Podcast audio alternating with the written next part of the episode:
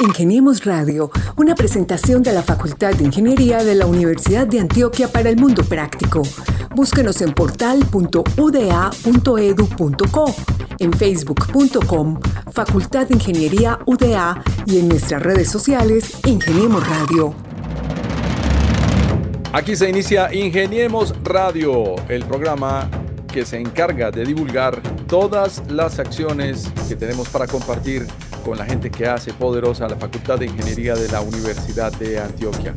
Hoy les habla Gabriel Posada, me acompaña Lady Quintero y tenemos una invitada, Paola Andrea Arias Gómez, profesora de la Escuela Ambiental. Paola Andrea es ingeniera civil de la Universidad Nacional de Colombia, había estado hablando con nosotros hace un año y es magíster en aprovechamiento de recursos hidráulicos de la misma universidad del año 2005, magíster en ciencias de la tierra y la atmósfera del Instituto de Tecnología de Georgia en los Estados Unidos 2008, doctora en Ciencias Geológicas de la Universidad de Texas en los Estados Unidos 2011 y realizó una investigación postdoctoral en el Departamento de Geofísica de la Universidad de Chile y pertenece al Grupo de Investigación de Ingeniería, Gestión Ambiental GIGA. La profesora Arias pues, fue la elegida por el panel intergubernamental sobre cambio climático como una de las autoras del informe de la ONU sobre cambio climático, la selección se realizó entre un grupo de 2.858 científicos y 105 países del mundo, convirtiéndose así en la primera mujer colombiana en obtener este nombramiento. Lady, cuéntanos un poco más de nuestra profesora y por qué es el personaje invitado esta semana en Ingeniemos Radio. Hola Gabriel, claro que sí.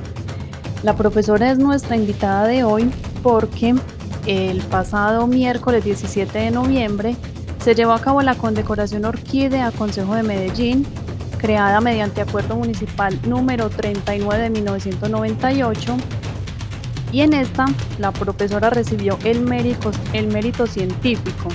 Profesora, bienvenida y cuéntenos qué significa para usted recibir este galardón de parte del Consejo de Medellín. Hola, un saludo Gabriel y Lady. Muchas gracias por este espacio. Eh, pues no, realmente siento sorpresa, sentí mucha sorpresa pues, cuando me comunicaron que me iban a postular y luego ya me notificaron pues que eh, había obtenido el galardón, eh, pues o la condecoración. Eh, mucha sorpresa, pero también obviamente pues la alegría que esto conlleva y también el orgullo pues de, de, sentir que pues que una temática que es tan importante para, para nuestra vida pues de seres humanos y para el planeta pues vaya tomando relevancia, porque digamos que no, no lo tomo pues solo, digamos, por mí como tal, sino porque realmente el cambio climático es algo que se va posicionando de formas distintas en la agenda pública y bueno, hay que darle visibilidad y dar las discusiones que se necesitan. Y se tiene que convertir definitivamente en agenda política de la próxima década. Es mandatorio por lo menos algunos países de Europa ya se están definiendo sobre estos parámetros. Profe, pero a nivel personal, cuéntenos sobre esta satisfactoria eh, mención, quién la acompañó, cómo estuvo el pasado miércoles 17 de noviembre allá en esa condecoración eh, que fue creada mediante eh, este acuerdo municipal que realmente busca un reconocimiento entregado a la corporación y a las personas e instituciones nacionales y extranjeras que en desarrollo de sus actividades, pues, se destacan en ámbito regional, nacional o internacional. Yo creo que las tres califican en usted como parte de la humanidad, de la cultura y a la ciudad de Medellín. Eh, fue una recepción muy bonita, una recepción pequeña, pero me pareció bastante linda ahí en el salón de consejos, en el aula de consejos pues del Consejo de Medellín.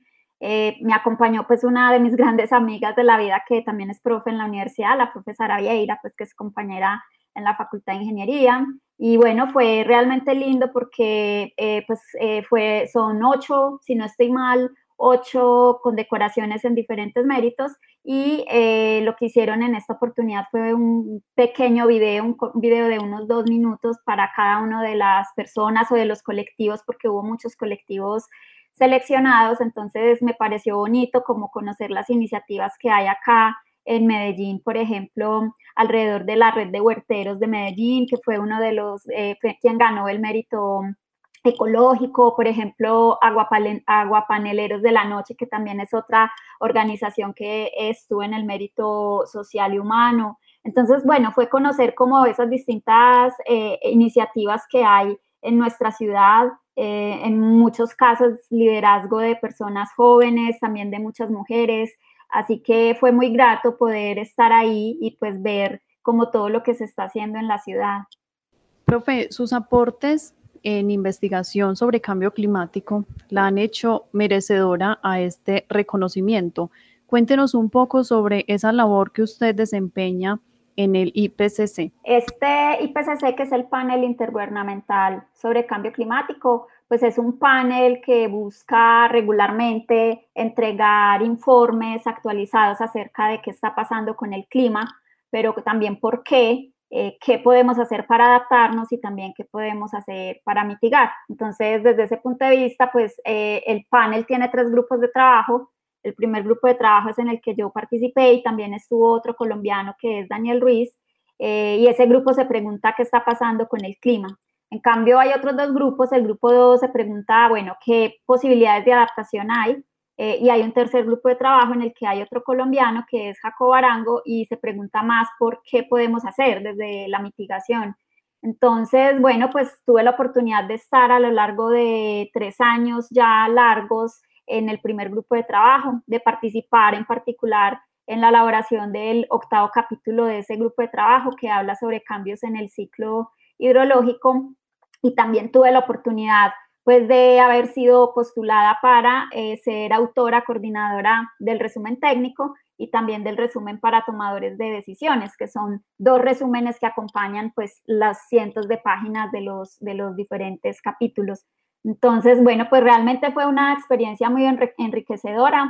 Primero, pues estar en un grupo, eh, éramos 16 científicas y científicos de 15 países distintos en mi capítulo. Eh, ese fue un proceso de bastante aprendizaje, cómo nos comunicamos, pues porque la mayoría, por ejemplo, no somos de habla inglesa, eh, pues nativa, entonces tenemos acentos distintos desde culturas diferentes, cómo nos aproximamos también a la manera de desarrollar está pues el trabajo que hace el IPCC, entonces fue un gran crecimiento. Eh, pero digamos en un rol eh, de autora que digamos estaba pues eh, también como bajo la dirección de tres autores coordinadores de capítulo. Pero ya luego cuando pasé al resumen técnico ya tuve que asumir un rol más de, de coordinadora.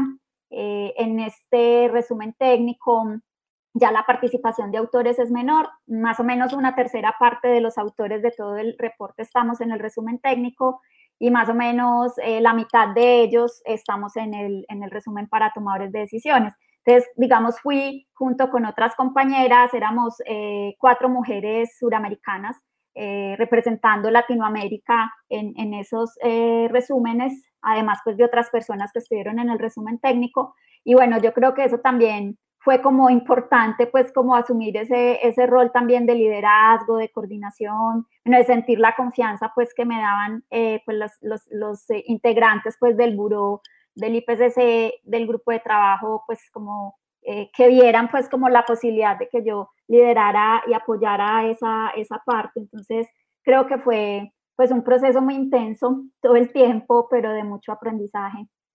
Vamos a escuchar un poco el cambio climático no es una crisis ambiental, es una crisis humana y es una de las mayores crisis a las que nuestra civilización se ha visto enfrentada.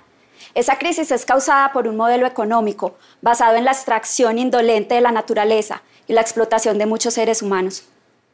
La ciencia nos ha demostrado cada vez con evidencia más contundente de que las actividades antrópicas han cambiado la composición química de la atmósfera.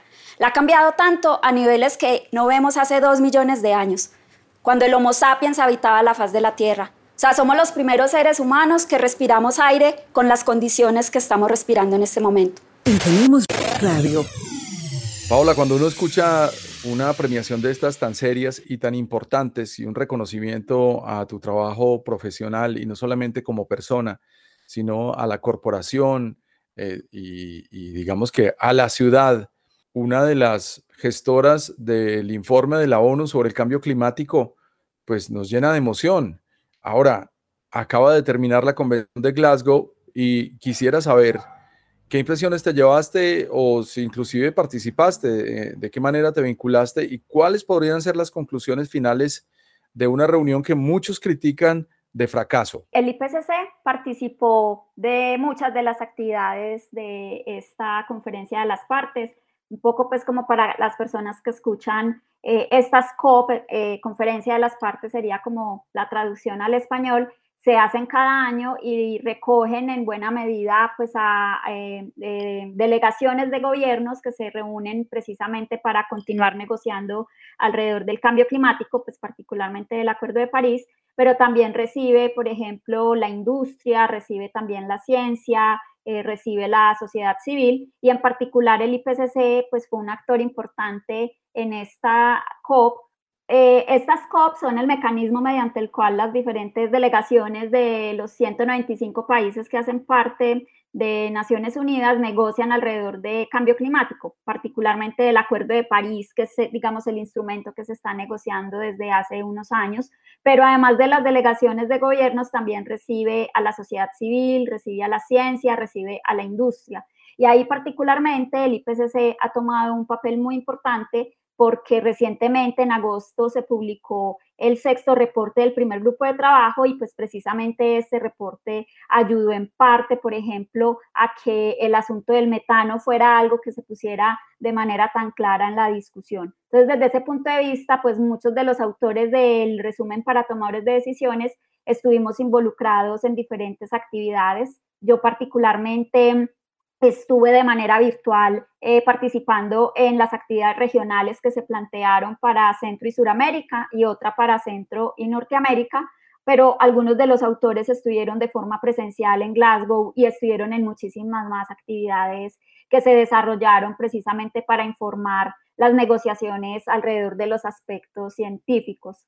Ya con respecto a los avances de esta COP y digamos los insabores que quedan, eh, creo que eh, sin duda, por ejemplo, aquí un elemento muy importante ha sido el activismo, el activismo de muchos colectivos, muchos de ellos incluso desde la juventud que se desplazó hacia, hacia Glasgow y que tuvo diferentes actividades y de hecho pues también tuvo participación en diferentes eventos. Yo creo que, que el activismo es algo que se va viendo de manera más clara y también de forma más sonora en estas COP.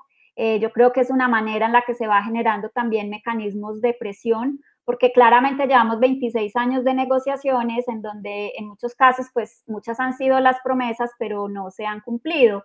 Una de ellas, por ejemplo, desde, desde Copenhague en 2009 se había aprobado un mecanismo de financiación donde los países del norte global pues darían 100 mil millones de dólares anuales a los países del sur global para adaptación y mitigación a cambio climático, pero esas transacciones no se han dado en su totalidad. Entonces, claramente sabemos que hay asuntos al respecto. En, e, ese es un tema en el que todavía hay, hay mucho, pues todavía no se han aceptado eh, desde los países del norte global eh, hacer y reconocer la deuda histórica pues que tienen con países del sur global.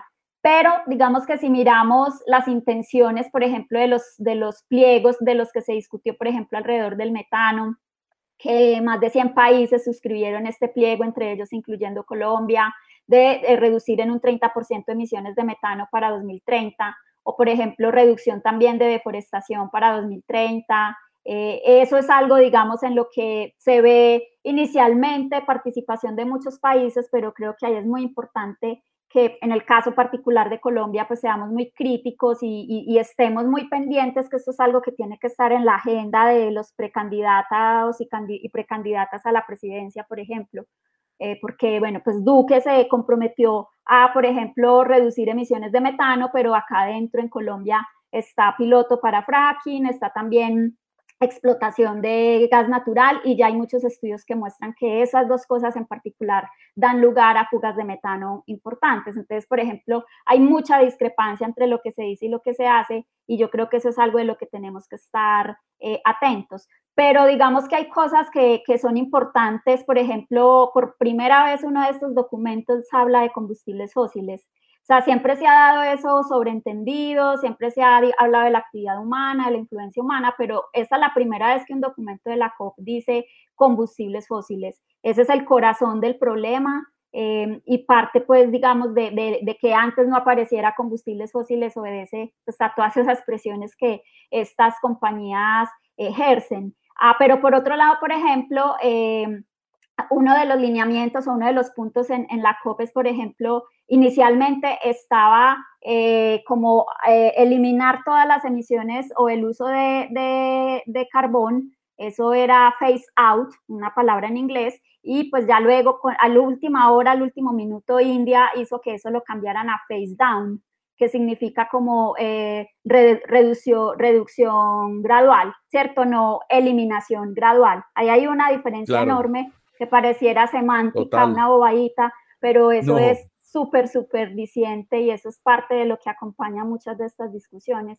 Porque es tiempo. India finalmente pidió mm, como unas cinco décadas para ir reduciendo gradualmente mientras que otras potencias muy alegres hablaron de al menos 20 años, ¿no? Así es, es que el asunto aquí es que se está retrasando la transición, esto claramente pues es tan complejo porque es que esto ataca al corazón mismo pues del sistema económico que, pues, que, tiene al mundo como lo tiene y donde claramente hay eh, unas naciones o unos individuos de diferentes naciones más beneficiados que la mayoría.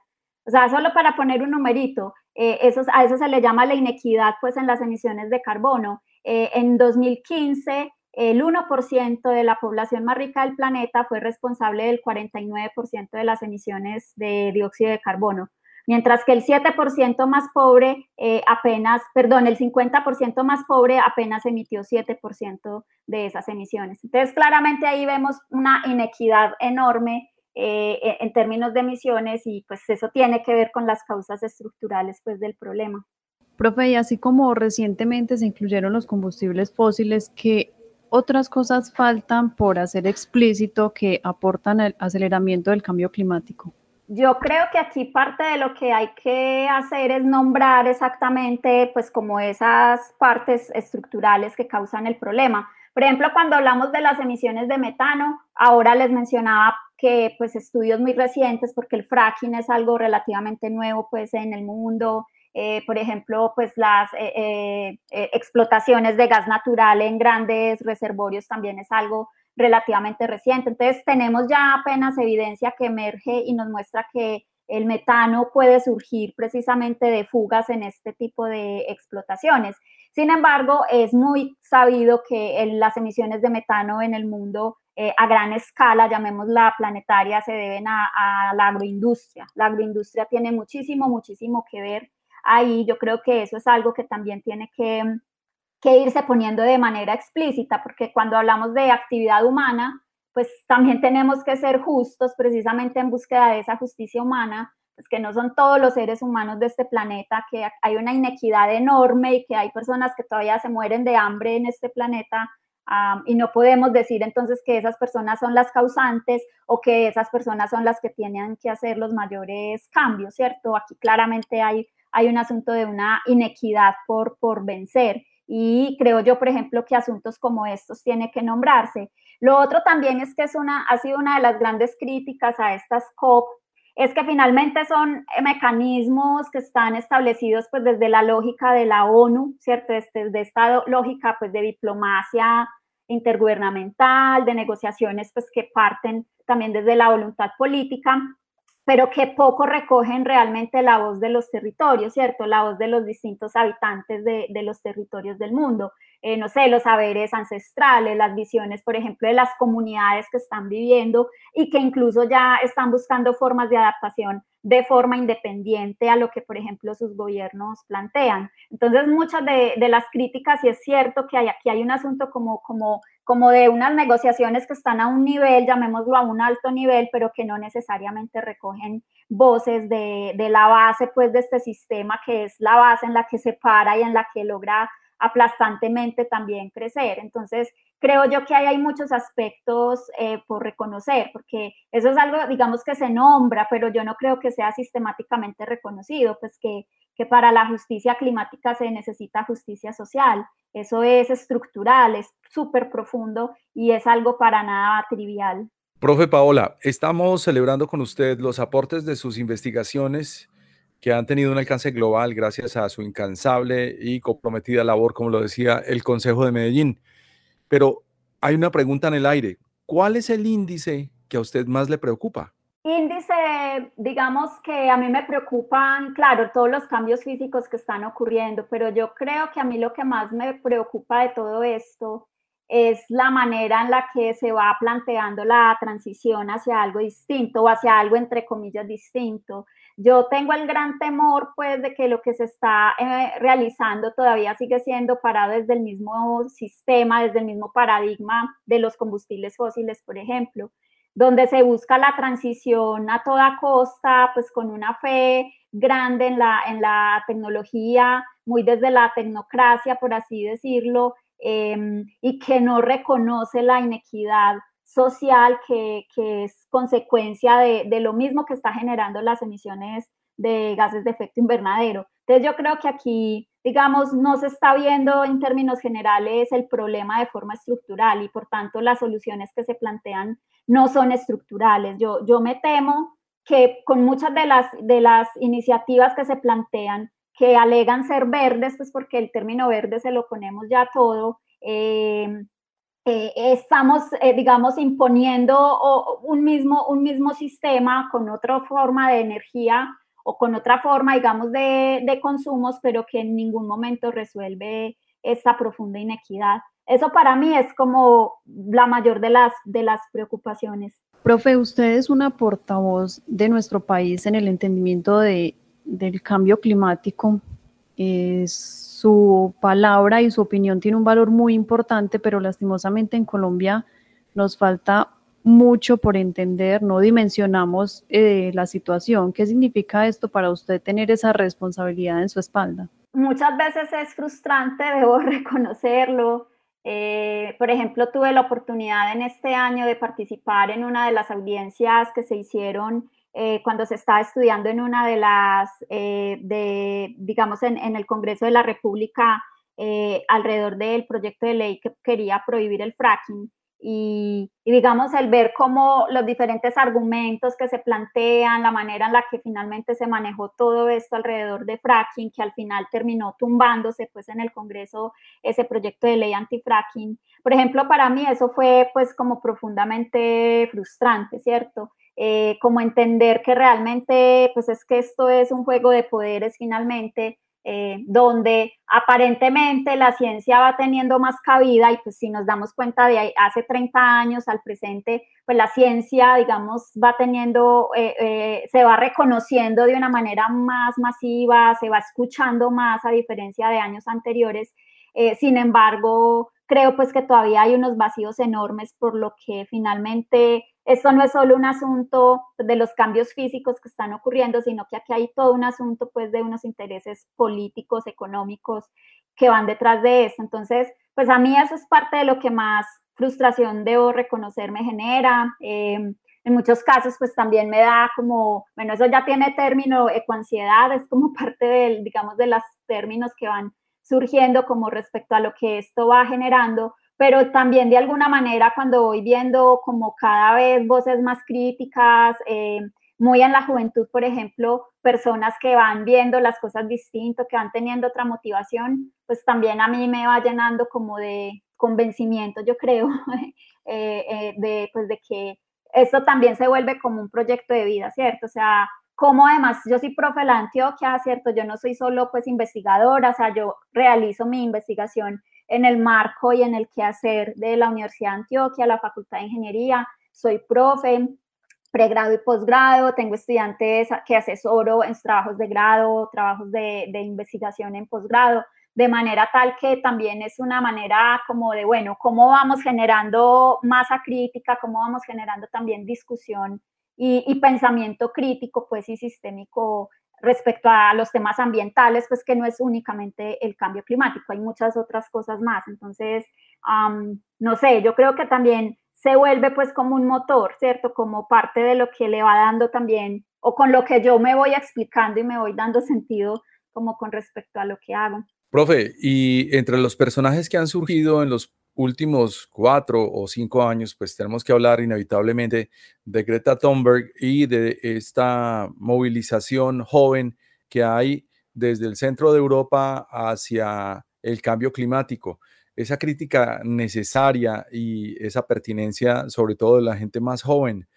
¿Cómo ve usted la movilización de los más jóvenes en Colombia y especialmente desde las universidades? Creo que va surgiendo. Yo creo que de todas maneras en las universidades todavía necesitamos fomentar aún más el pensamiento crítico. Pues yo siempre, digamos, creo que eso es algo que todavía tenemos que profundizar mucho, por ejemplo, en la Facultad de Ingeniería, es que es la facultad en la que yo estoy y pues en la de Antioquia, pero en muchas otras universidades también, ¿cierto? Pues porque finalmente pues eh, eh, hago parte pues del área y estudié en una facultad de ingeniería, entonces es como parte pues de la percepción y es también parte por la manera en la que los saberes pues son segmentados, pues como que el periodista o el comunicador social se dedica a unas cosas y eso es lo que hace, el ingeniero a otras y entonces el, el, la persona eh, en áreas de ciencias sociales y humanas a otras como que pareciera pues que los temas que abarcamos no tienen una conexión entre áreas y resulta que algo como esto es profundamente multidisciplinario. Entonces,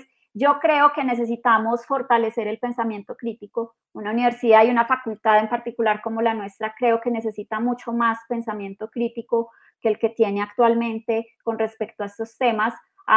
pero veo sin duda movimiento, veo movimiento también como alrededor, por ejemplo, de la transición energética, pues pensándose también desde una perspectiva de transición energética justa. En muchos casos involucra a personas que ni siquiera tienen conexión con la universidad, sino que son, pues finalmente, los campesinos, las campesinas, las personas que están en diferentes territorios viviendo diferentes eh, circunstancias. Y creo que ahí se van despertando voces. Pues bueno, vimos, por ejemplo, el caso, por ejemplo, de Quebradona eh, en Jericó, o el caso, por ejemplo, de, de, La Colosa hace ya unos años, en donde fue precisamente la oposición de la sociedad civil eh, organizada, con un criterio también bien formado al respecto, que fue generando dinámicas distintas. Entonces yo creo que, que sí hay una transición hacia ello, pero que esa transición pues no se da solo pues de cuenta, digamos, de la buena intención de hacerlo, sino que realmente esto necesita estudio, esto necesita estructuración política y pues yo creo que, que nuestra facultad realmente necesita mucho por profundizar, por ejemplo, en la formación política y ciudadana de, sus estudiantes y en general creo que la universidad. Entonces, eh, creo pues que ese es una, un reto y algo que, que debemos asumir también de esa forma integral. Profe, usted es una motivación para muchas mujeres, para muchas mujeres eh, ingenieras. Sobre la condecoración Orquídea Consejo de Medellín, usted dijo que le satisface muchísimo que la mujer científica adquiera mayor reconocimiento en nuestra sociedad. Está tomando fuerza también la opinión de la mujer. ¿Qué se siente para usted ser la única mujer colombiana del panel sobre cambio climático la que nos representa a nivel mundial con propuestas e ideas que tienen un gran impacto en el tema climático. Es motivo de orgullo, pero también es motivo pues como precisamente de motivación para buscar sinergias y para buscar fortalecer eh, el que lleguen muchas más voces femeninas de nuestro país y de muchas otras regiones a instancias como el panel de cambio climático, pero muchas otras, ¿cierto? El panel de cambio climático es una, pero pues tenemos el panel, por ejemplo, de biodiversidad, que es como un análogo del IPCC, que se llama IPBES, o muchas otras cosas. De hecho, la, la, directora de IPBES, la presidenta de IPBES eh, a nivel global es una colombiana. Eh, entonces, claramente yo creo que aquí tenemos que buscar maneras de de, generar también, como lo menciono, sinergias, estrategias para el fortalecimiento de la mujer científica. Eh, pues esas han sido discusiones que, digamos, se vienen dando al interior de la facultad, pues no sé si ustedes conocen el colectivo o más bien la colectiva Ingénero. Eh, una invitación, no sé si han hablado con algunas de las integrantes de esta colectiva, pero para que algún programa se desarrolle, por ejemplo, alrededor de esto, alrededor de las voces de las mujeres en la Facultad de Ingeniería donde sabemos que tenemos programas que son eh, fundamentalmente, digamos, compuestos tanto en estudiantes como en profesores por, por hombres, ¿cierto? en ingeniería mecánica, en ingeniería eléctrica, en ingeniería electrónica, eh, materiales, ¿cierto? Otras ingenierías eh, que son fundamentalmente estudiadas por hombres. Ah, y entonces esto también es parte pues de la discusión que, que debemos dar, ¿cierto? pues la facultad todavía no ha tenido una, una decana, ¿cierto? Eh, no todos los departamentos de la facultad han tenido jefas o directoras. eh, han sido fundamentalmente hombres. Entonces yo creo que todavía estamos en una estructura eh, que es muy hacia la ingeniería en general. La Facultad de Minas apenas vino a tener una decana que está en su segundo periodo por primera vez en 100 años, ¿cierto? La nacional eh, tiene primera mujer rectora en, en, toda su historia. La de Antioquia no ha tenido rectora y así nos podemos ir a montones de asuntos dentro de la universidad, pero también por fuera de la universidad. Y yo creo pues que mm, esta es una discusión fundamental. Eh, esto no se trata ni en ningún momento como que nos pongamos en un aspecto de competencia eh, con los hombres o que las mujeres entonces tengamos que hacer todas exactamente, desempeñarnos en las mismas áreas que los hombres. Yo creo que se trata de poder elegir, de elegir el, el área en la que yo me quiero desempeñar independientemente de, ella, de, si se concibe culturalmente como un área masculina, como es el caso de muchas de las ingenierías, por ejemplo, o muchas de, las áreas STEM, pues precisamente que involucran las ingenierías. Em, se trata precisamente de promover una cultura y de generar un cambio, pues que es un cambio que, es profundo nuevamente ah, y que pues de una facultad como la nuestra, que es tan grande, pues debería también estar liderando estas discusiones. Y yo creo que con la colectiva en género en particular, eh, pues se va generando eh, eh, como una, una intención de cambio, pero que necesita mucho más apoyo, pues también incluso desde lo político, ¿cierto? Entonces yo creo pues que, que esas son discusiones que, profundas que hay que dar también para el caso particular de nuestra facultad. Radio. One of the main advances of this report is that we are now able to connect human emissions with climate and weather extreme events across the globe. Uh, in particular, the new science of event attribution is able to identify the role of climate change, altering the probability and the magnitude of some extreme events. Profesora Paola Andrea Arias Gómez, de la Escuela Ambiental. Una propuesta para mitigar el cambio climático es el reconocimiento que destaca el Consejo de Medellín. Una científica colombiana, magíster en aprovechamiento de recursos hidráulicos en la Universidad Nacional sede Medellín y profesora de nuestra Facultad de Ingeniería de la Universidad de Antioquia. Además obtuvo títulos en maestrías, como lo contamos al inicio, en Ciencias de la Tierra y de la Atmósfera del Instituto Tecnológico de Georgia y de doctorado en Ciencias Geológicas de la Universidad de Texas en Austin, en los Estados Unidos. Por este reconocimiento desde la Escuela Ambiental estamos celebrando y no solamente la facultad, sino todos los estamentos de ingeniería, exaltando el trabajo que ha venido desarrollando la científica en beneficio de la salud, del medio ambiente y del planeta. Lady, enhorabuena por este merecido reconocimiento para la profesora Paola Andrea Arias Gómez. Así es, profe. Muchas felicitaciones y nuevamente muchas gracias por aceptar la invitación a los micrófonos de Ingeniemos Radio. Muchas gracias Gabriel y Lady. Bueno, siempre un gusto pues estar en la casa, estas discusiones hay que darlas en la casa y ojalá también desde miradas multidisciplinares. Eh, de nuevo, muchas gracias. Muchas gracias a usted, profesora, por compartir un rato con nosotros y de nuevo felicitaciones por este reconocimiento y a nuestros oyentes en la señal de radio. También los invitamos a que nos escuchen a través de las diferentes plataformas de podcasting. En especial hoy recomendamos la plataforma de Spotify en donde simplemente busca la palabra Ingeniemos Radio. Ahí estamos con los profesores, los alumnos, los proyectos y los personajes más importantes de la Facultad de Ingeniería de la Universidad de Antioquia. Lady Quintero y Gabriel Posada nos despedimos de este episodio de Ingeniemos Radio. Ingeniemos Radio, una presentación de la Facultad de Ingeniería de la Universidad de Antioquia para el mundo práctico. Búsquenos en portal.uda.edu.co, en facebook.com, Facultad de Ingeniería UDA y en nuestras redes sociales Ingeniemos Radio.